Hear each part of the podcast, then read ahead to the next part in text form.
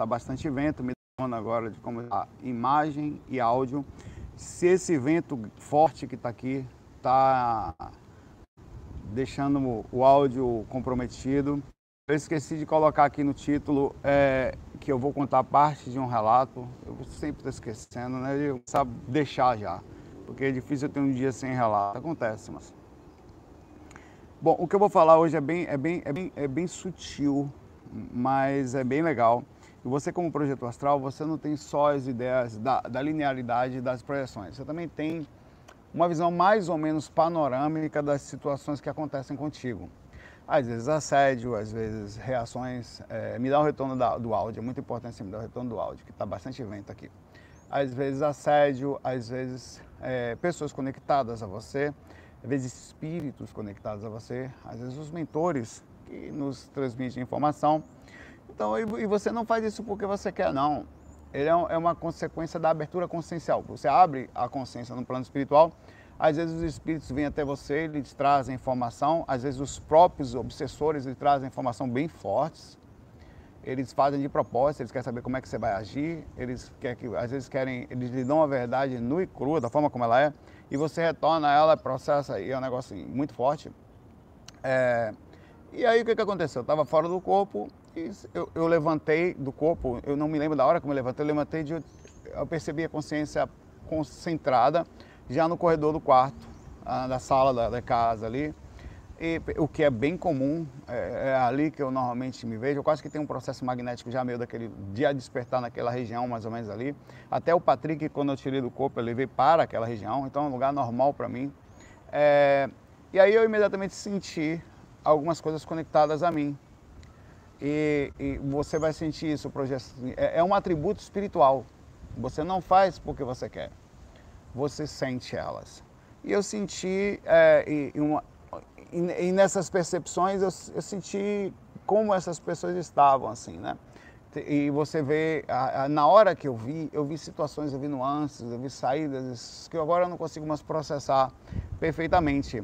Mas eu vi, por exemplo, alguns assédios que aconteceram quando você se mantém calmo. É, eu vi como as pessoas que estavam conectadas estavam internamente, rapidamente e processei aquilo ali querendo me desvincular do pensamento. Eu falei, caramba, eu quero me conectar aos mentores aqui, eu quero, sei lá, ser útil de alguma forma. E se eu tomar cuidado, eu vou perder a experiência, porque é sensação fortíssima, né? Elas vieram espiritualmente até mim sem que eu tivesse pedido. Como se fosse o seguinte, elas estavam comigo o tempo inteiro, no momento que eu abri a consciência espiritual, eu consegui captar ela mais profunda, como é que estava a situação é, e senti aquelas coisas e quando eu, eu, até depois me conectei aos mentores, depois daquilo consegui, fiz um processo de amparo, nós fomos, eu fui levado até um quarto bem escuro, em que tinha uma pessoa que tinha desencarnado por depressão um tempo atrás, não sei quanto tempo. É quase que foi um suicídio num processo bem calmo, inconsciente, em que eu tentei ajudá-la é, e não consegui. Tá? Eu joguei energia naquela pessoa, conversei com ela e ela estava no estado. Eu, eu me, ao me aproximar dela, senti um negócio tão forte de tristeza, da sensação que ela sentia do ambiente, que quase perdi a experiência de novo. Você, eh, eu fui defendido pelos mentores, né? Eu percebi a presença dos mentores não deixando eu entrar muito naquela energia. Aí eu tentava falar: Nossa, você precisa me ouvir, você precisa sair. Eu falei assim: Você precisa aproveitar a oportunidade e sair dessa situação. É, aceite o, o, abraço que está sendo lhe dado, a mão que está sendo estendida, porque isso aqui é muito ruim, você precisa ouvir o que eu estou lhe falando. Eu tentei de toda forma, mas eu não consegui e saí da situação sem conseguir ajudar. Não sei onde é que foi aquilo, tá? Não tenho a menor ideia de onde nós fomos. É, era essa pessoa já estava desencarnada, fruto de uma depressão muito forte que tinha. Era um quarto fechadinho, assim, todos, nem, nem vi janela, todo escuro e ela continuava ali deitada numa cama, tá? num processo de extrema tristeza. Eu não sei onde foi aquilo, então eu estou passando uma, uma, projeçãozinha meia boca aqui, que eu, é, quer dizer, é forte, mas não foi nada muito significativo. Mas eu também transmito como nós estamos conectados de alguma forma com as coisas, e quando você sai do corpo você vai ver os bastidores, tá? Você precisa de maturidade, calma, ética, muita ética, sobre as coisas que você vê. Às vezes você vê coisas que você não pode. Às vezes você vai ver coisas que duas pessoas você não pode falar, não. Você tem que ser calmo, tem que ser sutil, é, e tem que ser amoroso, tá? É, tem que ser super. Até para os mentores continuarem com você, levando você ou deixando, ajudando você no processo, você ganhando gabarito para poder fazer esse processo, esse trabalho. Tá? Vamos começar aqui pegando as perguntas do, do, do, de ontem, tá? Começando agora, aqui é os 5 minutos e 20 segundos. Ó, o Bruno Costa faz uma pergunta aqui específica sobre a diferença entre o passe e o reiki. Que passe? O passe espírita, o Bruno. Até que ponto poderia ajudar nas projeções lúcidas? Você quer diferença? Olha, os dois são importantes. Estou duas técnicas específicas de transmissão de energia. O passe subentende um intermédio de um processo, o reiki não necessariamente. O reiki você pode ser intermediador, mas o reiki normalmente é através de uma determinada técnica japonesa, que são símbolos, que são tipo mantras visuais existentes no astral, que abrem determinados padrões energéticos como se fossem portais, que você pode transmitir energia ou autotransmitir energia, quer dizer, para você, através da auto-aplicação, sem necessariamente ter um intermédio. Já o passe espírita, o passe pode ser sua própria energia também, parecido, com nenhuma técnica no seu alguma técnica. Você vai ter uma técnica de chakra, técnica de dispersiva, uma técnica, sei lá, de, de tentativa direta de, de, de, acalmar determinada área, de transmitir também, porque o passe também está contido a parte psicológica o que o reiki não necessariamente. O reiki, o cara ele vai lá, faz o símbolo, um chocorrei e tal, e aplica o reiki nele ou em outra pessoa e não fala mais nada. O passe, ele tem o, o no processo, ele pode ter o condicionamento psicológico. Por exemplo, olha, eu vou dar um eu faço muito isso. Quando eu, tanto quando eu era passista no centro espírita, como for passista fora do corpo, ou aqui no corpo, no momento que o médium está incorporado. Olha, vou dar um passe aqui agora, não sei o que vai. Está doendo a cabeça? Olha o processo psicológico, eu faço isso fora do corpo vou dar um passe aqui em determinado lugar e vai aliviar, está percebendo a energia? Então eu induzo psicologicamente junto com o processo magnético, coisa que o reiki não faz. O, reiki, o, o, o, o reikiano normalmente ele fica em silêncio, ele usa as técnicas existentes, funcionais, e não usa a indução psicológica. Então eu gosto muito dessa liberdade de além de você estar dando um processo magnético, independente de qual a técnica utilizada, eu acho que o processo psicológico é mais funcional. Agora, especificamente para a projeção, que foi sua pergunta, é, os dois vão funcionar bem, apesar de não serem específicos. Por exemplo, qualquer trabalho energético no seu sistema é muito melhor que não ter trabalho nenhum. É lógico que o trabalho específico, onde você aí é, sabe que está trabalhando frontal, sabe que está abrindo a hora para esterilizando, tentando chegar ao balonamento, talvez possa fazer uma absorção, está fazendo a pulsação, a circulação, então é uma coisa específica. É um passe, é, os dois são importantes e podem facilitar a projeção, caso a pessoa não faça uma pessoa que auto-aplique, um passista que trabalha durante uma tarde num centro, é lógico que ele vai ter um sistema energético melhor, ou ele próprio se der um passe que acontece também. Não, não, se fala muito no alto passe, mas tem também, tá? O próprio passista pode dar um passe em si mesmo, sem problema nenhum. Não é muito falado, mas é feito. Já no reiki é claramente falado a auto-aplicação e a funcionalidade dela, o quanto é importante aquilo. O reiki subentende-se no processo que o, há uma sutilidade maior na energia do reiki mas não quer dizer que o passe também não possa chegar na mesma sutilidade, depende da, da frequência ou tendo um intermédio do, do processo magnético para quem está sendo transferida essa energia. Porque ele, o passe ele também se adapta à pessoa, de acordo com uma necessidade, o, o receptor ou quem está ajudando na recep, no envio daquelas energias. Abraço para você aí, Bruno. É muito a se estudar sobre as questões energéticas, mas é legal. Né? Difícil falar com precisão todas as nuances, mas legal. O Leandro fala aqui, Saulo, não é uma pergunta, mas apenas uma curiosidade. Sobre a música do Almi Sater tocando em frente, já assistiu o vídeo que ele cogita a hipótese ter sido psicografado a explicar como foi no programa da Inesita Barro? Nunca vi não, mas acredito que sim, a música é linda, né? É, a música, ela é, é, é, a letra dela, talvez uma das letras mais profundas da, da música popular brasileira, da música brasileira em si, né? É, que eu não posso dizer que essa música é popular, mas ela foi, né?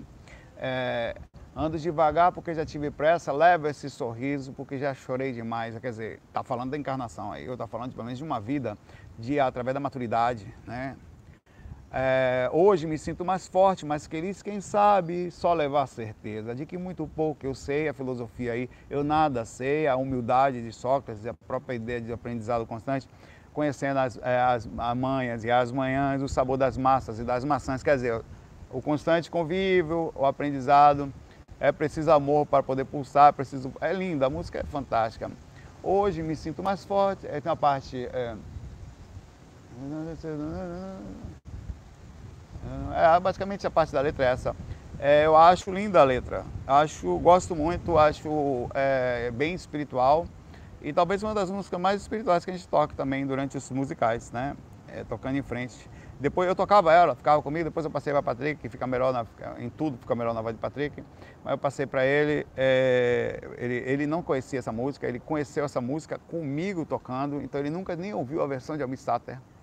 Ele só sabe tocar a versão porque eu cantava, que engraçado. Depois que ele, muitas músicas ele vai ouvir, depois que legal, cara, ele vê que era. Então ele passou a cantar. Então, de alguma forma, espiritualmente falando ou musicalmente falando, eu também ajudei é, Patrick em muitas coisas, né, a conhecer músicas tão legais quanto essa, assim como eu também sou ajudado com a presença dele ali, musical tão natural, né? Tão, eu, eu apesar de ter estudado tanto, ele tem naturalmente o, o dom da música com ele, é muito bonitinho. Concordo com você. E mesmo que ele não tivesse falado que a música é psicografada ou foi, essa música certamente seria intuída, o que daria a mesma ideia de ter sido psicotransmitida. Tá? O David B. pergunta aqui. Já ouvimos falar muito após o desencarne e vamos direto para as colônias. Para um umbral médio, ficamos por aqui no astral perto dos encarnados. Mas pouco, peraí, formiguinha, mas poucos ouvimos sobre a vida na erraticidade. Além, bom, o que é erraticidade? Vamos lá, vou deixar eu ler aqui. Além desses locais de estado, como é a vida, o dia a dia nos, em outros lugares? Casas, famílias, projetos. Já ouvi alguns relatos seus sobre lugares tipo feiras tecnológicas, videogames. Esses lugares não, para, não parecem umbral e nem colônias. Bom, é, as cidades espirituais, elas existem e dentro dessas cidades existem eventos como existem aqui os aglomerados, são regiões específicas com determinados padrões e às vezes com determinadas temáticas. Por exemplo, aparentemente o Valdo Vieira está construindo uma cidade temática ligada à conscienciologia. Eu vi o Valdo fazer isso, ele, eu estava super lúcido com ele. E ele me transmitiu várias coisas, é um projeto imenso assim, ele tem essa ideia. Ele está com pessoas ligadas à coisa, criando uma temática, uma cidade temática é, é, o que é bem comum ele. Existe esta cidade temática, uma tentativa dela na Cognópolis, em Foz do Iguaçu, onde ele tem o CAE, que ao redor vários condomínios, condomínios de pessoas ligadas à conscienciologia, pessoas que de todos os lugares do mundo, também do Brasil, abandonaram a sua vida como estava e foram para Foz do Iguaçu tentar ficar próximo à pesquisa. A, eu não vou entrar em méritos de certo ou errado, mas foi, é uma coisa legal, né? A ideia é muito legal. É, apesar de ter sido sua, algumas coisas aqui, outras ali, de seres humanos, a ideia central é linda. Então essa coisa está acontecendo também lá no, no astral. Existem cidades temáticas. É, tem, você tem cidades específicas onde você vai lá, pessoas ligadas a questões de tecnologia, pessoas ligadas a, a, a tudo. Deve ter uma cidade temática da Umbanda, várias delas onde as pessoas que estão ali trabalham ajudando, transferindo informações. Deve ter, deve ter um monte de coisa assim. É, onde os seres que estão ali se ligam por afinidade, ideias afins, o que faz muito sentido. É, é, deve ter vários pontos assim no astral. Isso é também coisa simples, no dia a dia. As pessoas têm a vida delas, os mentores não vivem somente para vir aqui ajudar a gente. Eles também têm a vida deles, eles também têm as vontades deles, têm os espíritos que eles se sentem bem perto.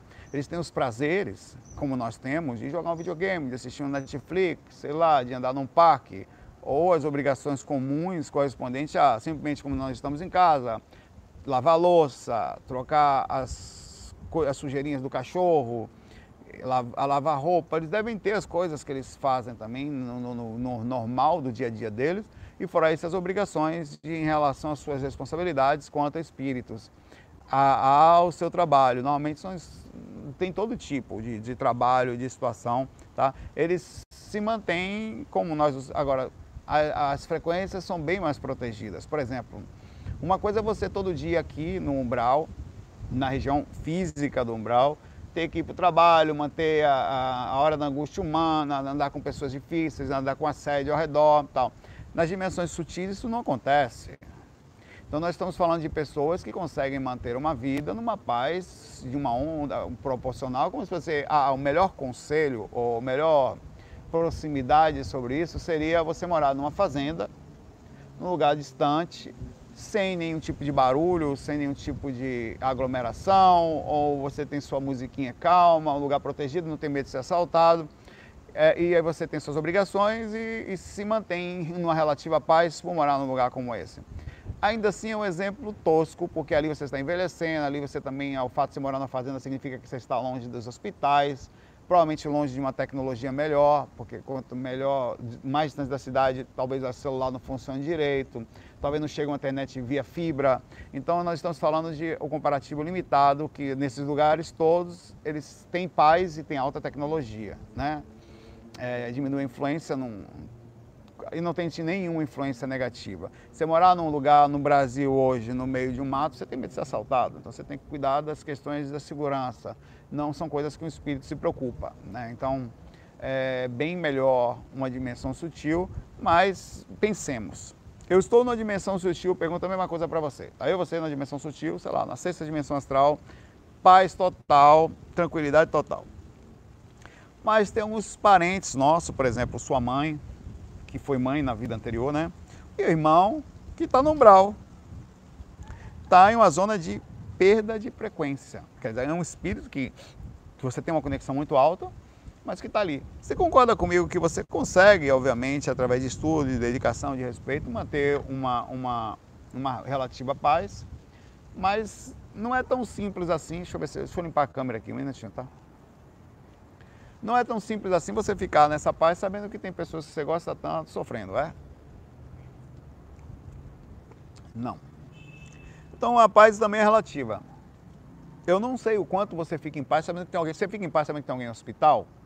No conhecimento atual, não. Eu estou aqui agora, tem alguém no hospital, zero, zero chance de eu ficar em paz. Zero. Vou estar sempre preocupado. Eu acho que esses espíritos também, eles precisam encontrar um nível de paz mas eles não conseguem atingir um nível muito alto de paz também, né? É, então eu acho que eles também sofrem com a gente, é que eles são mais empáticos, eles sentem também nossas dificuldades aqui. Às vezes você está lá na dimensão, sentado, percebe alguém aqui embaixo chorando, alguém encarnado que você ainda gosta, que está aqui. Eu não sei até onde isso, isso bagunça a mente de um espírito, seja em qual dimensão que ele esteja, tá? Não sei. Vai depender muito do tipo do espírito, de como ele processa sofrimento, né? Eu, no atual momento, no corpo, não consigo. Imagine, não consigo. Ainda não.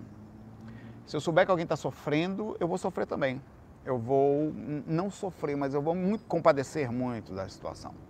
É, e você, como é você? Você consegue desvincular-se aqui, isso é importante, de alguém que sofre ou não. A imagem está embaçada, mas meu irmão, deixa eu mudar de posição aqui. Para mim está ótimo aqui. Como é que tá? Tá embaçado para todo mundo, porque, cara, sinceramente para mim não tá não. Aqui tá perfeito. Pode ser a conexão sim, tá? Deixa eu ver uma coisa aqui, fica aí. aí, tá? Pode ser o sol. Deixa eu ver se melhora agora. Vou esperar aqui agora. Só um minutinho.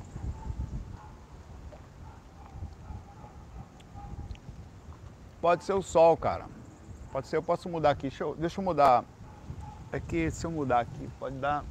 Deixa eu mudar de posição aqui.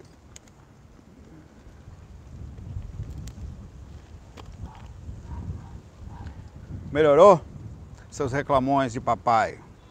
Mas eu gosto desse retorno, eu tô brincando com vocês, tá? Gosto muito. Tá melhor? É não, pai, velho. É o sol, pai, velho. Pronto, tá melhor, né? Pronto. Vamos, vamos juntos. É, foca no assunto, pai, velho. A beleza que vos falo não faz muita diferença, não. É, mas é só retorno se tá melhor. Tá, tá ruim ainda, então paciência, vai ficar ruim, pai, velho. Não posso fazer nada. O sol tá ali, ó. A posição dele tá perfeita. Se tá ruim. Vamos lá. Abraço para você aí, amigo Dave B. Relaxe, você vai ter uma rotina legal depois daqui. Se for para um brau, vai ter rotina assim, hora Tonhão te pega, dá uma encarcada, tem hora que ninguém vai lá, dá umas furadas nos seus olhos, tem hora que bota você para trabalhar tipo jegue, bota um monte de coisa nas suas costas para você carregar, tem hora que fica preso dentro de um, um, buraco, sem respirar, é muito legal. Mas é a sua rotina se você for para um brau, tá? Caso você vá para um lugar melhor, melhora um pouquinho. Não, meu pai, relaxa aí, não é, não é assim. Infelizmente, nós vivemos num mundo aí, meu velho, que a gente tem que tentar não ficar nas zonas inferiores, não, tá? É... Cara, será que tá ruim assim? Por que, que tá ruim desse jeito, meu pai? Tem boi na linha aí, viu? Minha conexão tá boa aqui, pô. Não faz sentido. É.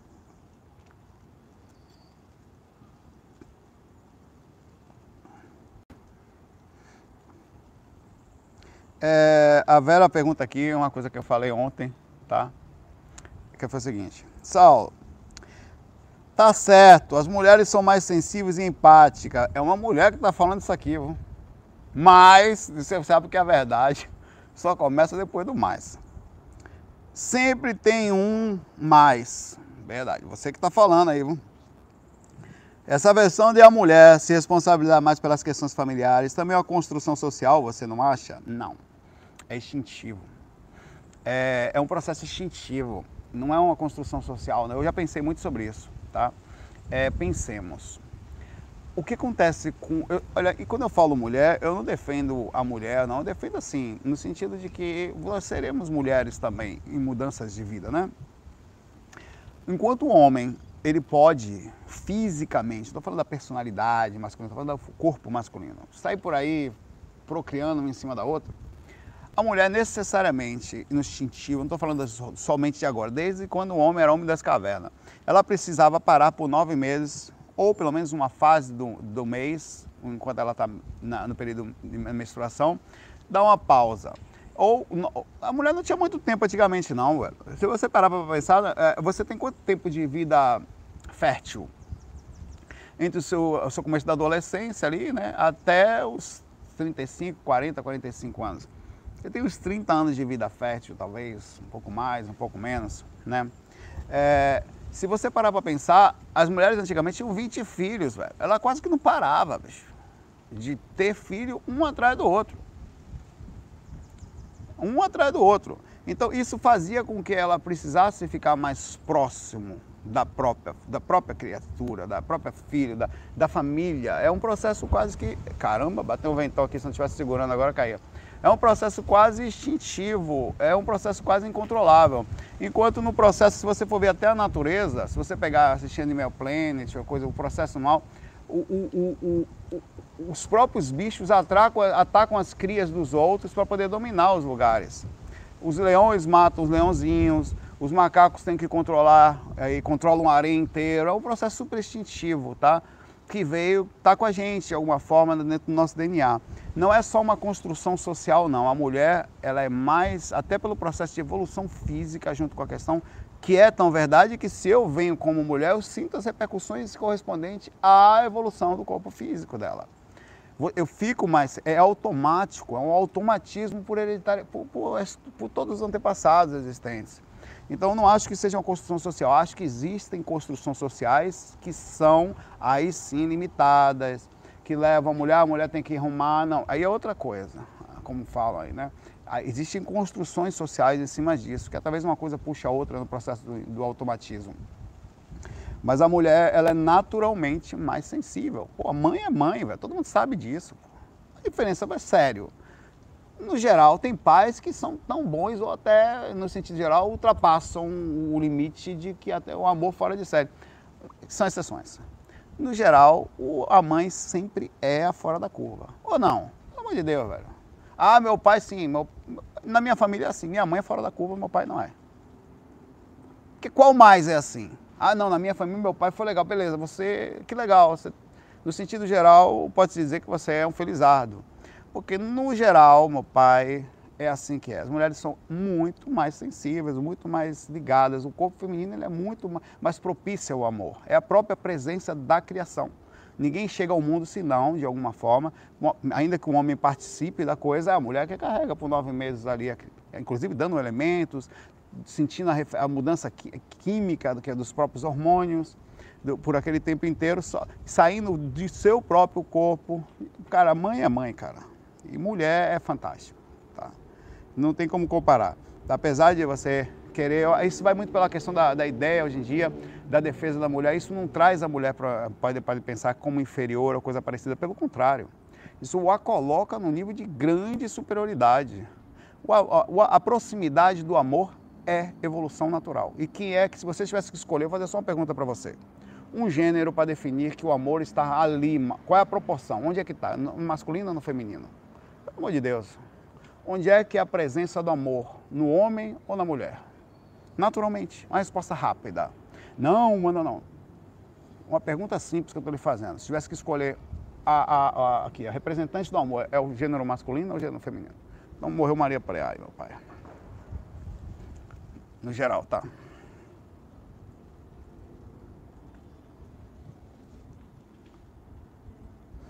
Rafael, não. Rafael, você já você esteve aqui ontem, então você não vai ser respondido, não. Bom, aqui, pai, aqui é faca no bucho. Bucho astral. Não. Não fui atendido. É respondido, mas tudo bem, dando mesmo, irmão Celso. Você afirmou Hum. Que existe no umbral grupos organizados e armados. Tem mesmo. Com R mesmo, para ser analfabeto de tem. Na Terra, um indivíduo pode sofrer lesões e morrer devido às agressões. Minha dúvida é, qual o limite da gravidade? Esses espíritos armados podem infringir outros espíritos sem limites. Corta a cabeça fora. Corta a cabeça. Decepa a cabeça no astral. Não tem limite para agressão. O que mais tem é espírito com facada, com é, é machuco sangrando, é, ou fruto da própria morte, ou fruto das. Cara, as agressões aqui são horríveis. É porque aqui a galera morre. Aqui vai, você vai estudar aí as coisas que, que os caras fazem. São coisas horríveis, pai, velho. Tiros e de todo jeito, e machucado de toda forma. É, aqui, aqui, tem. É, eu estudo sobre o cangaço, né? No cangaço tem uma ação que eles andavam com um punhal, que tinha mais ou menos 80, entre 60 e 80 centímetros aqui. Que eles chamavam punhal em que eles matavam as pessoas de uma forma que era, é, acontecia aqui. Que eles, eles encaixavam um punhal num lugar que chamava saboneteira das pessoas. Que é essa, eu sei que é pesado, mas é importante falar. Porque essas coisas não existiam aqui, é horrível, velho. O cangaceiro, quando encontrava uma pessoa, principalmente pessoas que eram traidoras, ele pegava esse punhal e enfiava aqui nessa na região, na, na área aqui, onde ele entrava por aqui até em coração, pulmão, a desgrama toda, e quando puxava, inchava sangue para todos os lados. E, e, isso era bem comum, é, depois falei sobre o cangaço, eles faziam muito isso. É, isso acontece, acontece que você faz e morre. Aqui você morreu mesmo, vai para desencarna, tá?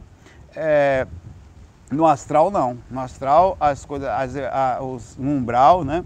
As agressões existem. Não, você vê assim, às vezes você vê, é, a gente não tem ideia. Tem alguns textos no livro Viagem Espiritual, do Wagner Borges, tem um texto chamado Umbral. Procura esse texto, que você vai ter noção um pouco. É grande, esse texto é bem grande, tá? Tem Umbral 1, Umbral 2, Umbral 3. É, é, procura esse texto. Agora vá tranquilo, vai ler assim de forma de espírito, para você não ficar, baixar sua sintonia. Mas o texto é tão forte que demonstra como são as agressões, como é que funcionam. Você vê espíritos que são é, arrancam olhos dos outros, espíritos que eles são assim, que carregam o próprio o, a, barriga aberta, carrega, é um negócio horrível. Porque o, a, agora não morre, né? A diferença é que assim, eles conseguem, eles passam por alguns processos. Os espíritos normalmente que moram no umbral estão descabelados, machucados, todo cortado, não aguentam mais de sofrimento, até que eles pertencem, vão pertencer a uma facção. Tá? E aí eles ficam, por isso que são ruins, e passam a, a, aceitarem serem, porque é muito melhor, desculpa, a gente fica sendo machucado e machucado, ó, eu sou da galera aqui, não mexa comigo não, porque minha galera é forte, eu mando, vai lá e vai lá e faça, oxe, você vai ser rapidinho um, um gangster, um, um, desses daí do lado de lá, eu sou da, do comando do astral. Não. Na hora, porque você vai participar, morando num buraco daquele, ou você participa, você só vai se lascar, né? Então por isso que existem espíritos mandados, os espíritos que não, que quando acontece um processo, quantas vezes eu vejo tanto fora do corpo, como com médiums. Eles são profissionais para fazer o mal, e não tem esse negócio. Eles, eles têm muito medo de serem pegos se não fizerem o que falam. E quando a gente vai fazer um amparo, quando chega a hora de amparar esse tipo de espíritos, normalmente eles estão morrendo de medo de retaliações. Você tem que demonstrar segurança, você tem que dizer para eles que eles não vão ser pegos, que eles, porque a retaliação, velho, para traidores no astral, que é aqueles que andam próximo à luz, né, que são os mentores, ou que aceitam. Você tem ideia? Eu às vezes chego no astral como projetor astral assim, só o fato de eu ser um projetor astral estar lúcido naquela região. Uma das regras do astral é não fazer amizade com esses caras como a gente, não fazer. Cara, o cara ficou com medo de estar comigo. Os caras fogem de você na mesma hora, porque eles sabem que se forem pegos visualmente amigos de um projeto astral, quer dizer, alguém que anda com os mentores e tal, já é motivo de retaliação. Vai ficar aprisionado no lugar, vai ser atormentado, torturado, sabe Deus quais são os tipos de torturas existentes no astral. Eu já vi máquinas de tortura no astral, máquinas de prender perna, máquinas de ficar no chão, processo de amarrar o cara lá e chicotear, sabe Deus como. É, então é um negócio pesado. O ser humano é capaz disso? Muito. Aqui é os tipos de mortes que tem aqui. É horrível, velho. Hoje em dia os caras pegam uma pessoa prendendo pneu e botam fogo, velho. Vivo aqui, é uma das formas de vingança do pessoal do tráfico aqui. Então, as coisas no astral, elas não são diferentes, é daí para cima, tá? É, são bem fortes. Os seres humanos somos nós, somos nós, nós somos assim. Os espíritos são também, meu pai. A diferença é que não morre. Pô, mano.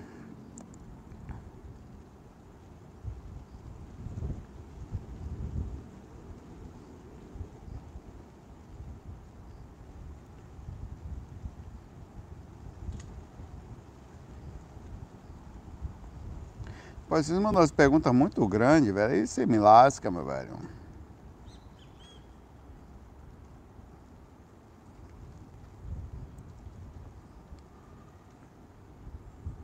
muito grande, mano. Eu sei que é difícil, mas é importante sintetizar, porque eu, eu passar muito tempo na pergunta até perco a forma de lhe dar atenção.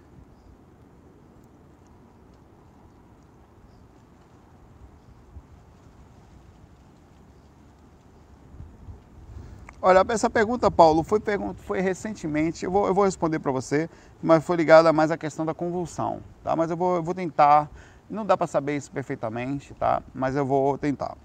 O Paulo Morales fala aqui, Saulo, eu tenho epilepsia desde os 17 anos e tenho 50.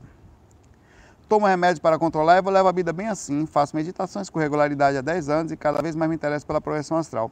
Hoje já tive alguns sonhos semilúcidos e boas experiências de voo com mentores. A minha dúvida é, se a epilepsia é de origem kármica, até que ponto ela atrapalha o meu caminho espiritual? Bom, eu, não sei dizer é, primeiro, como, você, como é que você pode definir? Deixa eu me ajeitar aqui que eu estou meio torto. Se a epilepsia sua é kármica, não sei dizer. Provavelmente sim, tá? Mas não é uma coisa que se falha assim tão, tão brevemente, se defina tão brevemente, mas você viver coisa, você sabe melhor que ninguém, né? Quais são as origens e as dificuldades e por que ela acontece também. É, até onde ela pode atrapalhar seu caminho espiritual? Bem, a, a situação que você está passando é uma situação espiritual. Necessariamente, não é não? Por algum motivo, sabe Deus qual, aí, meu amigo, fica difícil dizer, é, você está passando por uma situação espiritual. Então, ela não está atrapalhando o seu caminho espiritual, ela está ali lapidando. Alguma coisa você está aprendendo espiritualmente com isso. Então, não tem nenhum trabalho. O que pode acontecer é no comparativo com a projeção astral, você ter por causa da meditação ou até por causa da dificuldade de você não conseguir ficar sem a, medita a, medicação, uma dificuldade projetiva. Uma coisa pode estar acima da outra, que é a responsabilidade sobre coisas que vai saber por que você precisa passar. Então não é que ela atrapalha, ela pode estar temporariamente limitando a sua projeção astral, talvez não seja nesse momento, a projeção, no sentido da busca total por ela, o ápice das suas necessidades ou daquilo que está descrito à sua própria consciência, mas não quer dizer que você esteja limitado tanto. É verdade que você está aqui assistindo os vídeos e você está tentando fazer projeção. Já teve, conforme falou aqui, voos com os mentores, algumas experiências semilúcidas, então isso não está limitando totalmente, de forma nenhuma. Mas é importante você, falar, você perceber, e eu falo sempre isso para as pessoas, que a primeira obrigação nossa aqui é com o corpo. É como você está na proporção em estando no corpo, manter ele mais ou menos calmo e equilibrado. Saulo, mas meu corpo não está bem, então você tem que cuidar dele. Tá? Tem que ver qual é o processo que faz. Tudo é espiritualidade e aqui é muito espiritual. A pergunta é como espiritualmente você está dentro do seu corpo. Como você está? Está bem? Está mal? Está organizado? Não estou? Quais são as dificuldades que, independente de karma ou prova, não, quero, não vou entrar nesse mérito, você enfrenta fisicamente? Tem gente que enfrenta epilepsia. Tem gente que enfrenta quimicamente uma alteração onde tem dificuldades de, de vai saber quais neurocomportamentos difíceis de analisar, né? Tem pessoas que têm dupla personalidade, tem pessoas que têm bipolaridade, tem pessoas que têm transtorno de borderline, tem pessoas que têm depressão e, e não, não, necessariamente tem uma explicação tão lógica assim para chegar de forma tão banal e falar isso é aquilo, aquilo é isso. A verdade é que você está com essa dificuldade aqui agora e ela é o fruto da sua principal atenção. Dê atenção a isso, encontre a paz proporcional e faça do resto proporção. Por exemplo, se, é, se eu posso com isso fazer um mínimo de estudo da projeção, não pare não faça, até porque você está podendo fazer. Mas sempre a prioridade é a sua paz proporcional entre você e o seu corpo, e aí com isso você vai conseguir todo o resto de forma mais equilibrada possível. E aí, enquanto a nossa medicina, a nossa ciência evolui aqui para que as almas não precisem mais sofrerem com coisas que não entendem. Porque pensemos, chegará um momento na, aqui que a gente não, que muitas doenças terão curas suaves, rápidas talvez já parte da, de, de, eu acredito na cura do câncer, não sei quando, mas creio. Eu acredito que as pessoas já não vão ter muito em breve tanta. Vai ser mais de origem mental, comportamental, mas não mais de origem física. Um problema especificamente físico. Deixa eu botar meu pé para cá. E isso será a sutilização do ambiente. Os espíritos que estão aqui já não vão mais assumir, os novos espíritos, as consequências energéticas do planeta ou de seres que passaram por aqui. O planeta chega a um estágio melhor de regeneração, talvez, né? E que isso tudo vai mudar. Até lá, é, pra, é de nossa responsabilidade, pelo menos a, a primeira responsabilidade, tentar ficar bem fisicamente. Ficar bem, dormir bem. Está dormindo bem? Não está bom. Por que você não está dormindo bem? Está chorando? Por que não? Bom, é passível de você olhar por quê já foi procurar um psiquiatra, um psicólogo, já foi dar uma olhadinha. Tá? Se você perde o controle da sua própria vida, já é passivo. Pensamento suicida, está fazendo o que que não foi buscar ajuda ainda? Eu choro todo dia, como assim? Chora todo dia, quer dizer, já perdeu o controle do seu próprio equilíbrio interno, você tem responsabilidade sobre isso. Pelo menos eu estou lhe falando agora que você deve cuidar disso. Você não pode ficar assim. E está tudo bem precisar de ajuda. Ninguém é tão forte assim que não precisa eventualmente, ou muitas vezes durante a vida, de uma ajuda, de uma proximidade. É essa parte humilde da nossa própria personalidade. Abraço para você, Paulo. Força aí na jornada e continue estudando espiritualidade. Pare não. Na proporção que der. Responsabilidade primária com o seu corpo e com as coisas que estão acontecendo aí. Porque se são kármicos, pelo menos assim você está assumindo a responsabilidade direta daquilo que seja mais importante para você projeção perto do que você está passando é secundário. Ah, Saulo, mas não, você já sai do corpo, sai, mas não é sua responsabilidade querer lembrar desesperadamente do que acontece. Sua responsabilidade é manter a paz no corpo e proporção lúcida também nele, que aí até leva numa, numa repercussão natural a saída extracorpórea se assim tiver que ser, tá?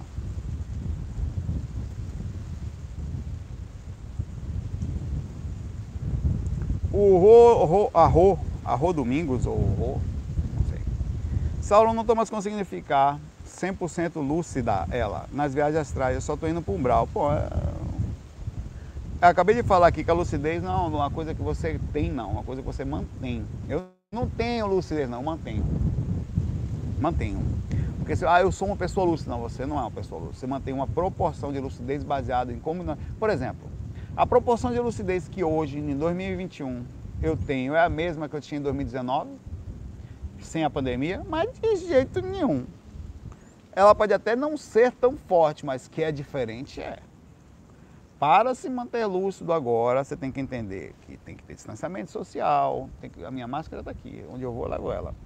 Tem que usar máscara, tem que ter o álcool, álcool em gel do lado, se cuidar sempre, sempre, né? É, tomar um mínimo de cuidado, tem que ter respeito social, é, a, a, gente precisa aprender a ficar mais sozinho ou ficar mais afastado. Então, o que eu mantenho de lucidez hoje, a proporção é, é distante, às vezes, de pessoas que nós gostamos, ou não indo tanto com ver com tanta regularidade, ou ir num parque, tomando um sol agora aqui, que bom. Mas não, até isso faz diferença na vida. Quantas pessoas não podem tomar sol? Quantas, quantas pessoas não, não puderam sair para tomar um sol por causa da pandemia?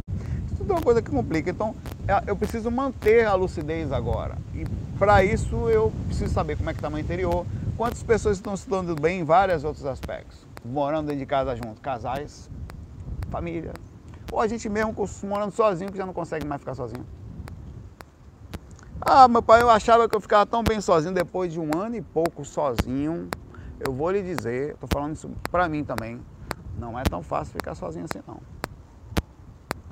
É, se eu estivesse morando sozinho, não ia, ia, eu ia precisar fazer um trabalho proporcional, diferente. Jéssica, você mora sozinho aí em Toronto? Como é morar sozinho, Jéssica? No meio da, da, da pandemia. O som tá pipocando, né? Peraí. Ah.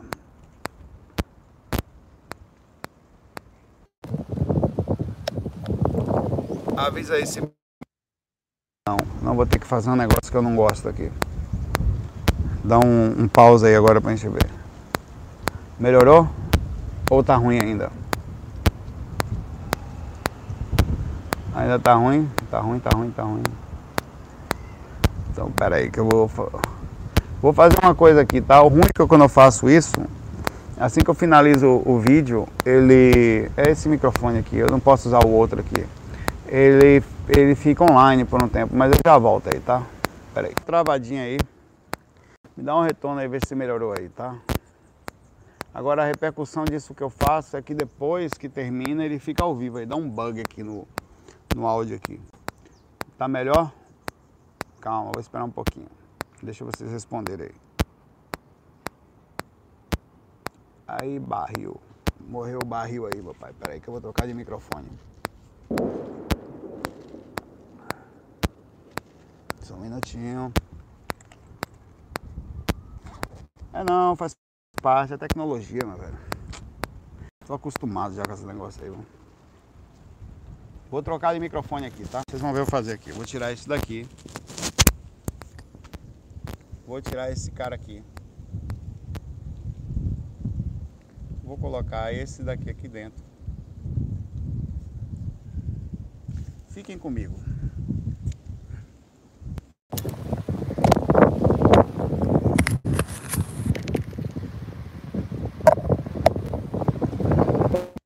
Voz agora aí. É capaz de ter algum barulho de vento a partir de agora, tá? Não, peraí. aí. A partir de agora, como é que tá a voz agora? Tem que melhorar agora, viu? Tem que melhorar, pronto. Aqui. segredo da área de TI é sempre manter a calma, tá? Primeira coisa que.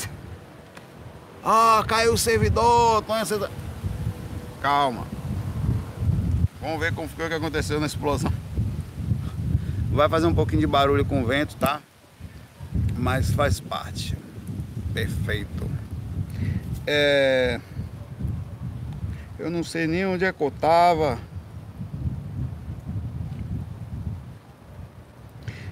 Sobre ficar lúcida, amiga Rô, é, busca essa lucidez agora aqui, tá? Observe quando você for fazer as técnicas, tenta ficar mais tranquila em relação a isso, diminua a ansiedade, tenta sentir aquilo que você está fazendo, tá? É, com bastante calma no momento que você está fazendo, ao máximo possível. Isso que vai fazer você ter lucidez. Eu acabei de falar aqui para a pessoa que, é, que a lucidez não é uma coisa que você vai ter, não. Você precisa manter ela, manter essa lucidez na proporção de que eu estou tentando aqui também. Como eu falei, nesse momento é muito mais difícil em alguns pontos manter a lucidez, porque eu não estava acostumado, nós não estávamos acostumados com o mundo assim, pandemia, distante e tal. E tem coisas também acontecendo ao redor que todas elas dificultam um pouco mais, tá? Mas a lucidez é isso. Então o que está acontecendo? O que, que aconteceu na sua vida que você não consegue mais manter? Você se mudou para algum lugar, você mudou de relacionamento, você mudou de emprego, foi a pandemia, o que, que foi? Dá, dá, dá uma olhadinha nesse aspecto e com certeza você vai se sentir melhor. Um abraço para você, Rô. E vai melhorar a sua lucidez. Lembra, lucidez é aqui. Lá não. Lá é lá, lá a consequência. Você tem que abrir a lucidez aqui, aqui agora.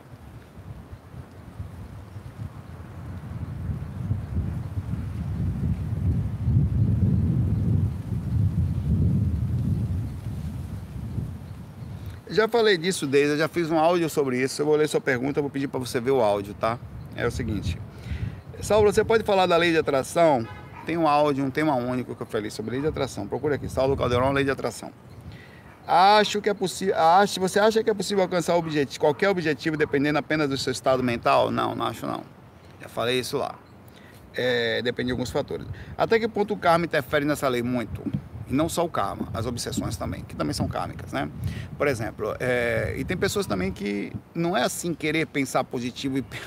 Olha, seja positivo. Hã? Seja positivo que eu quero ver. Depois de 20 anos sendo negativo, fale para a pessoa, ela estuda, faz um cursinho de um mês ali, acha que vai mudar? Ah. E sem contar que tem sistemas energéticos, magnetismo, que demora muito de mudar, tem espíritos conectados a gente, tem questões kármicas embutidas também que não vão alterar. Você pode, se você tiver um karma, meu pai, ou você tem muita coisa positiva para aliviar esse karma, ou você vai ter que responder por ele. E a lei da atração ela imediatamente é anulada em relação ao sistema kármico. Tá? A lei da atração ela vai funcionar dentro da positividade. Outra coisa, nem sempre o que você quer é exatamente o que acontece. Pode acontecer. Às vezes tem coisas que encaixam na sua vida que você nem sabe. Você pode precisar ter até muito mais do que você, entre aspas, desejava. Tá? É muito relativo. O fundamento da vida também é importante. Para que que você nasce aqui? Para quê? A pergunta é simples. Qual é o objetivo da sua encarnação? Não, é ter dinheiro. Porque a maioria das pessoas pedem lei de atração é a questão financeira. Ter dinheiro? Hum. É esse o principal objetivo da encarnação? Não, nascer aqui e tal, não sei o quê. Não é, né? Nós criamos esse objetivo de vida, como que não mergulhar da vida desesperados, mas não é esse o seu principal objetivo. Ele pode fazer parte, pode ser legal, pode ser. Eu não estou desdenhando dessa, dessa situação de forma nenhuma. É uma energia, precisa circular, mas ele não é objetivo tão forte quanto as pessoas colocam tão fortemente como parte do seu objetivo, né? Então é bem relativo à lei de atração, ela também pode estar interferindo, sendo, sendo totalmente interferida sobre a sua programação existencial. Você tem uma programação, você pode mudar a sua programação? Até pode, mas até quanto? Até onde? Até em que situação? Então tem situações que estão muito acima da lei da atração. A atração também tem a ver com a proporção. Eu passo 20 anos vibrando X. Aí em seis meses eu vou mudar minha vibração assim? Hum, não necessariamente, mas é possível que sim. Com ativo a vontade eu posso mudar e atrair coisas boas, sim, com certeza. Mas lembrando das, das, do, do que está pendente no astral, que é a programação, os karmas que eu criei, os espíritos que eu atrapalhei, as energias que estão conectadas a mim que choram. Não precisa ser espírito, não. Pessoas que eu prejudiquei aqui, estão há um processo kármico. Pessoas e, e é muito difícil desvincular-se disso, tá? Um abraço para você.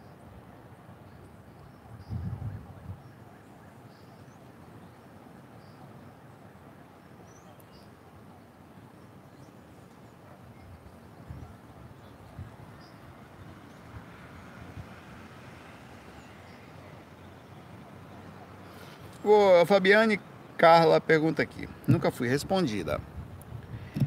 Saulo, tudo bem, papai? Tudo bem, mamãe? Infelizmente ainda não tenho sonhos lúcidos, mas esta noite me lembro de tentar olhar nos olhos de pessoas e não conseguia, principalmente de uma linda criança. Até peguei ela no colo e mesmo assim não conseguia ver. Pesquisando o significado dos sonhos, achei interessante e é possível sugadores de energia me passarem mensagens sem perceber e se percebem, posso levar em conta? Como assim? Você teve um sonho lúcido, né? Um sonho que você pegava uma criança. É difícil dizer. Existe simbologia, sim. Existe uma lógica na simbologia que os mentores sabem que você vai lembrar daquela forma e sabem. E se eu fosse mentor? Eu estou falando de mim, que sou Zé Cu, tá? Eu sou mentor, eu sei que eu já lá no astral dou uma gulgada, no gulgado astral aqui, umbralina, né? Ó, se ela pesquisar isso aqui, ela vai ver que criança no colo, me olhando, pode significar tal coisa. Então, se eu, como eu sei que ela só não vai conseguir lembrar disso, eu posso transmitir simbolicamente uma imagem para ela, para que ela tenha, posteriormente, faça essa pesquisa e perceba que a gente está tentando mandar uma mensagem para ela. Essas coisas podem acontecer e seriam super inteligentes no mentor fazer isso, sabendo da nossa limitação no momento de você retornar, que dificilmente eu, eu saberia isso. Ela não vai lembrar de mim. Ela vai nem pensar primeiro que eu sou até o pai dela. Ela vai lembrar que nessa imagem eu preciso transmitir uma mensagem para ela. Então é bem inteligente que eles ajam dessa forma. Então as simbologias funcionam dentro disso e elas vêm funcionando há muito tempo. Todas as vezes que as pessoas têm um determinado sonho, ou um padrão de sonho é uma ideia específica ou até a forma como o seu inconsciente processa a informação que foi transmitida para você. É, aí você pergunta se é possível sugadores. É possível que você seja enganada também, tá? Isso também é uma verdade. E é por isso que você tem que se ligar, principalmente na projeção. É, eles se passam por pais, eles se passam por namorados, por pessoas próximas, pedindo abraços, pedindo principalmente toques né, sensações de sexualidade. E normalmente você acorda mais cansado ou com uma impressão mais forte quando se lembra do que aconteceu. Às vezes você não se lembra e acorda cansado da mesma forma, acorda meio sem vontade, meio desanimado. Isso é passivo de pensar por que está acordando desanimado, né? Por que está acontecendo? A baixa de sintonia no corpo pode ser uma consequência dos lugares que você anda posteriormente e aí volta mal. Então se liga também que tudo faz parte do agora aqui, né? Como é que a gente está. Fabiane, um abraço para você, Fabiane, né? E, e deve se levar em conta assim o que você está vendo com as devidas proporções de o que que você viu, o que você sentiu enquanto você viu Será que foi assédio? Será que não foi? Isso aí só você vai saber baseado no que você tem sentido em relação à experiência, tá? Um abraço.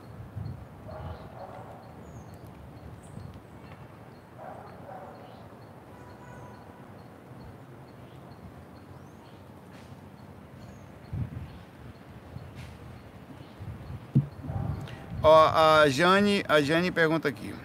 Saulo, essa pergunta eu nunca fui respondida também. Lembra que eu falei que ia dar prioridade às pessoas que não foram respondidas. Tenho uma lembrança de estar com meu marido em uma praça escura, mas eu senti que ele não me reconheceu, não me conheceu. Ele desencarnou em fevereiro deste ano e era fumante. Isso pode ter acontecido no astral. E por que não me conheceu? Tínhamos uma afinidade muito grande. Vamos conversar um pouco sobre isso, Jane. Seu marido desencarnou fruto do cigarro ou fruto de uma repercussão indiferente ao cigarro? Isso é uma pergunta interessante porque se a ação de fumar ela não necessariamente levará ele a umbral. Hum, o que leva a umbral é a forma como a pessoa está, é a Jane Oliveira, tá? O sobrenome dela. É a forma como a pessoa está ou tem estado, um besourão retado passando na minha cabeça aqui, ou tem estado, é, e ali ela enfim desencarna naquela situação fora o apego à coisa e a questão kármica que a leva ao desencarne, caso tenha sido o cigarro, e aí sim ela tem um complicador de poder. É passível de uma pessoa que desencarna fruto de um, de, por exemplo, ultrapassar os limites de um vício, chegar a umbral? É, tá, é possível. É possível que não fique também? Também. Minha mãe desencarnou fruto de cigarro e não foi para umbral. Ela não passou, ela, eu, pelo menos assim, nas vezes em que eu estive com ela, inclusive nunca mais a vi faz uns meses, é, o que demonstra que ela está em algum lugar diferente do umbral, que eu teria visto se estivesse por aqui onde eu ando mais, né? Eu teria sido de alguma forma levado lá. É possível que sim.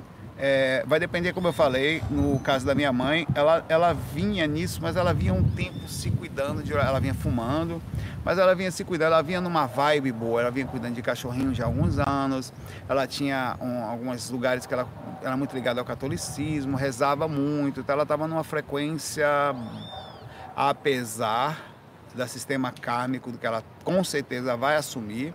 Não sou eu para julgar, isso é uma questão simples, é uma questão até matemática. É, aconteceu dela não é dela ser resgatada e não passar pela situação. E, e, mas não é bem assim que a matemática fecha. Então é possível que uma pessoa que, que tenha sido levada a isso, não estando numa situação boa, possa estar, como você viu, numa praça, e o fato dele não lhe reconhecer é uma atitude bem comum do umbral, tá? O umbral ele cria um surto nas pessoas. Você está tentando racionalizar. Eu não estou dizendo que foi isso, não, tá? Eu queria que você saiba que é possível que não seja ele também, que você tenha sido enganada ou tenha não enganada, mas criado um onirismo que era e no desespero de estar fora do corpo e ver seu marido, você até criou qualquer pessoa, achou que foi ele e viu uma pessoa qualquer e criou uma, uma, uma, uma associação ao retornar que era. Então é importante você fazer esse questionamento. Mas vamos lá. Abrindo a possibilidade de ter sido seu marido, isso é uma possibilidade, não uma coisa em si, e ele não ter lhe reconhecido. Isso é totalmente possível. O astral cria um surto. Quem fica no astral não fica normal. Até o projeto astral não dura muito tempo lúcido no astral há uma, há uma, variação muito grande emocional e principalmente da, é, e, e você se viu ele, ele estaria muito acabado fisicamente, cabeludo, barbudo, é, sujo, com roupas sujas, e não lhe reconheceria, ou poderia não reconhecer. É um dos princípios da dificuldade de ficar no astral. Uma das coisas, uma das técnicas de durante um amparo com espíritos em desarmonia é você na hora que magnetiza o espírito para que ele você está junto aos mentores, né? Um espírito desequilibrado, você começa a conversar com ele, há um processo de magnetização. Uma das técnicas é tentar fazê-lo lembrar de pessoas, parentes. Você não se lembra não que você tem pessoas que gostam de você, na memória vem aqui o pensamento do mentor, a mãe, um filho, uma filha, uma avó, olha, tem uma pessoa tal que é conectada a você, que tem tentado te ajudar há muito tempo, você você está aí perseguindo outra pessoa com raiva, está aprisionado, ainda é melhor se desvincular e ficar próximo de quem você ama. Está perdendo tempo, né? Então, uma das formas de fazer o processo, a gente remagnetiza a mente do espírito, que ele, poxa, minha mãe, ele lembra, na hora que você está falando, cara. Ah, minha esposa, ele lembra. Ele, então, ele entra num surto de esquecer. Então, essas coisas são totalmente possíveis.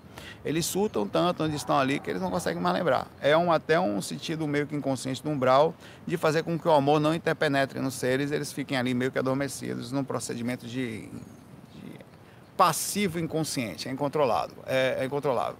O amor ele some, né? Então é possível que sim, mas não estou dizendo que era, tá? Que você pense nisso, com carinho.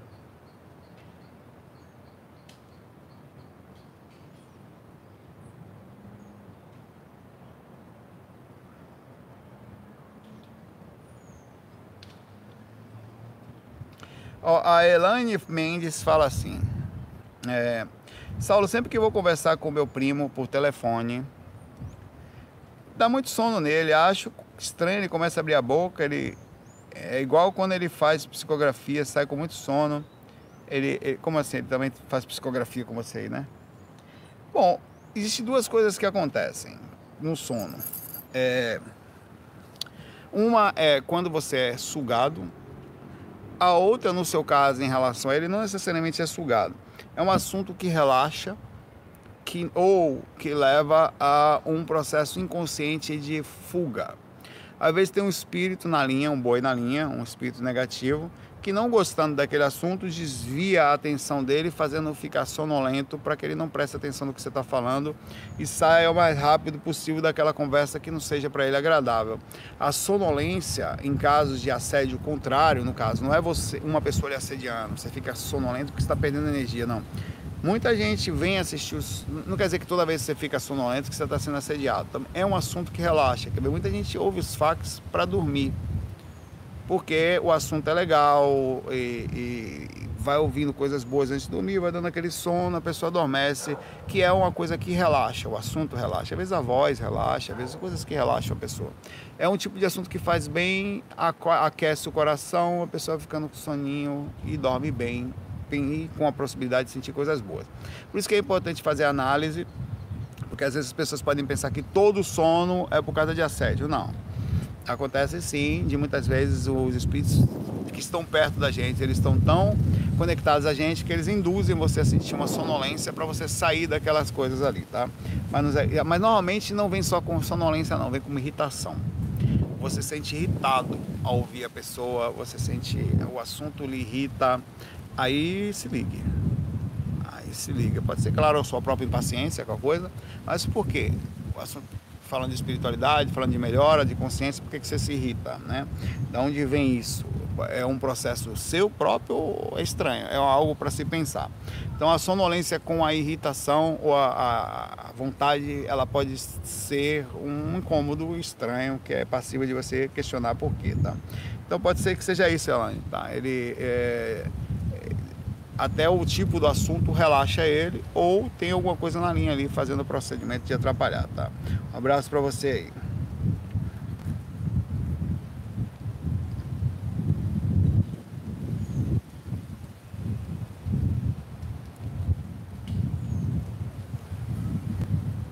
Eita. As perguntas. Vamos aqui. Rosana. Minha mãe faleceu há um ano, ela disse que nunca foi respondida. E tinha muitas dores nas costas. Eu tô com dor nas costas agora aqui. Acho que tô... posição. Há uns seis meses, comecei a ter muitas dores nas costas também. Às vezes penso que ela ainda está por perto, sinta sua dor. É possível, é possível que sim, tá? Mas é possível também que seja a idade. Você passou seis meses, chegou na idade do. Né, tô... Junta. Junta tudo e joga fora. Seis meses sem fazer exercício, na pandemia, as posições não muito boas. E a gente acaba ligando também, por exemplo, que agora a posição me leva a ter dor nas costas. Você vai falar, não, é, é a energia aqui da mãe da Rosana, não. ou um espírito que está aqui e tal a gente também precisa simplificar as coisas da vida. Mas também falando especificamente sobre isso, é, as dores nas costas que a sua mãe tinha, caso ela tenha ficado no umbral, tá? Nesse processo de desencarne dela, com certeza irão com ela, estariam com ela ali, tá? Sem dúvida. E pode ser uma indução do seu sistema empático, energético, caso ela esteja ali, que você também esteja sentindo isso. Agora, como você não pode definir isso, como é que você define que a sua mãe está dentro da sua casa, próximo a você? É possível? Possível. Mas você precisa de algumas confirmações antes de fazer uma definição dessa. Uma dor nas costas não é suficiente para ter, tá? Você falou que há seis meses ela desencarnou um ano, quer dizer, seis meses depois você passou a ter dor nas costas. Qual a sua idade? Você chegou na idade, se sua mãe tinha, você vai ter também, de alguma forma, no processo da, da hereditariedade. É, é passiva de você ter também, né? Normal, eu tô com dor nas costas aqui agora. Eu vou desligar porque eu comecei a me conectar com você, tá? E tá me lascando aqui. Não vou pensar isso. Tá? Não vou, mas é possível que sim. Faça uma análise carinhosa sobre isso, para você não definir na sua mente que a sua mãe tá aí, tá? Você não pensar isso, seria injusto com você, seria injusto com a sua mãe, tá? Mas não se lembre que se lembre que eu, por exemplo, sou uma pessoa que não tem exatamente uma postura muito certa. Essa porra que eu tenho nas costas aqui não é Tonhão encarcado em mim, rapaz. Tô achando que o Tonhão tá nas minhas costas, sentado aqui. Eu preciso tomar um pouco de cuidado com meus pensamentos para não responsabilizar os outros, até não me observar também, né? Exercícios físicos e tal, que podem levar a musculatura, por exemplo, sabe que eu fiz o, a minha parte aqui, na hora que eu fiz uma avaliação física, que eu tinha que melhorar a parte abdominal, criar alguns músculos para eu poder conseguir me esticar e com isso doeria menos minhas costas. Então, às vezes, a origem é um pouco diferente, mas é possível que sim, tá? Minha mãe tinha muitas dores, não quer dizer que, que sei lá, espero que não tenha, nem de forma hereditária, nem se ela tivesse por aqui, né? Se for, começa a bater papo todo dia com mãe, a senhora tá me fazendo mal, hein? Essa dor nas costas aí, hein? Se saia logo, vai logo para a dimensão superior, mas o que que é isso só? Mas rapaz, você vai para um lugar melhor aí, viu? Ficar aqui em casa enchendo o saco não, já não, deixa que eu lavo a louça aqui, agora é minha. Então você tem que bater uns papos tranquilo com, em relação a isso, nada de nunca drama, nunca faça drama, nem com espírito. Sempre suave, sempre bata papo. Mãe, se saia logo para dimensão mais alta, que negócio é de ficar em casa, rapaz? Aqui não, viu? A casa minha era quando a senhora era encarnada, agora não é mais. Agora a senhora vaze daqui, que a senhora não tem nem corpo mais para morar aqui, viu? Vá para um lugar melhor a cada uma. Bata uns papos assim, suave. É, mas cada uma danada, oxe, encostar em mim, danado. tô pegando sua dor nas costas, vou começar a transmitir coisa pra senhora também, viu? Então é, é importante, até porque não é sua mãe, é, é desapega, meu pai. Passe por lá de lá. Preciso tomar uma massagem astral, vou sair daqui agora. Rosana, você me lascou, você e sua mãe, ó. Eu não tô mais bem empatia miserável começou a, a psicológica é tão que começou a doer mais agora. Eu vou me embora. Abraço pra vocês aí, tá? Vou aqui, vou embora porque me lascou aqui. Não, velho. Avisa sua mãe que ela tá me pegando aqui. Não, não, tô brincando. Não faz, não faz isso não. Tá não, velho. Não tem nada a ver. Isso aqui é a minha posição aqui, depois de uma hora aqui, 65 minutos aqui encurvado aqui, segurando aqui para não cair se eu soltar aqui vira, velho. Muita paz para vocês deixem, hoje não deixa não, que amanhã eu peço meio pergunta de lá, você deixa o que você quiser aí. Um abraço para vocês, se cuidem aí, tá? Amanhã, hoje é sábado, um dia mais calmo, amanhã é domingo, a gente se fala. FOI. Ah, e feliz dia dos namorados aí, tá? Pra quem não tem, tá bom também, qual o problema? Oxê, pai, o melhor namorado que você tem é você. Você já se deu um beijo hoje, independente de você ter alguém. Você já se namorou, já se olhou no espelho e falou, hum, aí eu vou. Você já brincou com você mesmo, já olhou para você mesmo e falou, rapaz, ó, nós não estamos num relacionamento muito bom nós dois. Faz tempo que a gente não se agarra. Hoje vai dar 5 contra 1 mais tarde, só eu e você. Você precisa se amar. Quanto você se ama? Já comprou um presente? Já levou você para passear? Já levou você para tomar um sol hoje? Já deu um beijo em si mesmo? Gostoso. Você tem que sentir esse amor por você. Se você não se ama, meu pai, se você não se amar, quem vai te amar? Você não faz nem sexo contigo, quem vai fazer? Oxê, ah, ninguém gostou de mim, você gosta de você? Quanto você gosta de você? Botou você para dar uma corridinha, para dar emagrecida, vou comer menos, cho menos chocolate, bolo de chocolate, menos açúcar. Então, meu pai, não vem reclamar que não sei o que, se você não se gosta. Se ame. Né? E depois disso, a repercussão disso é sua energia gostosa. Aí você vai gostar tanto que fala, não, não é qualquer um que me come, não. Para chegar aqui tem que ter um mínimo de decência. Eu cuido meu tempo. Abraço para você. Feliz dia do alto namorado. Esse é o dia de hoje. Já se apresentou hoje. O que, que você comprou para você mesmo? Pelo amor de Deus, meu pai. Uma roupinha desse.